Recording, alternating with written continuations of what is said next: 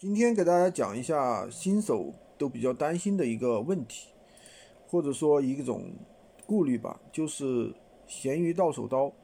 咸鱼到手刀的话，确实是真实存在的。不过说实话的话，我自己从来没遇到过。那么，那么我们怎么样去避免这种咸鱼到手刀呢？首先，第一，那么我们一定要在我们的简介里面写清楚，对吧？个人物品啊，售后出。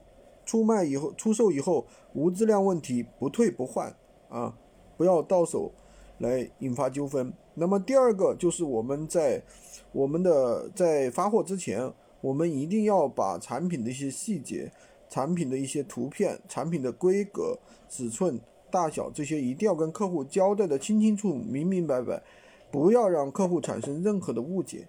那么第二点呢，就是。你如果是怕他有一些人会调换货，那你发货之前一定要把这个产品去录视频，对吧？清清楚楚的你是怎么打包的，每一个细节，你甚至可以当着快递员的面去录这个视频。第三个就是你要提醒他，你一定要当着快递员的面验货，特别是一些大的电子产品比较贵重的几千块钱的，如果说你那个。对吧？你那个什么签收了以后，再来说缺零件什么的，这个我就不承认了，对不对？当然了，如果一些贵重的电子商品，你可以在上面贴标签，这也是比较常见的一种做法，对吧？所以呢，这个不过从实战来说，我真的没有遇到过到手刀的问题，因为说实话，这个世界上其实好人还是多，骗子毕竟是少数，对吧？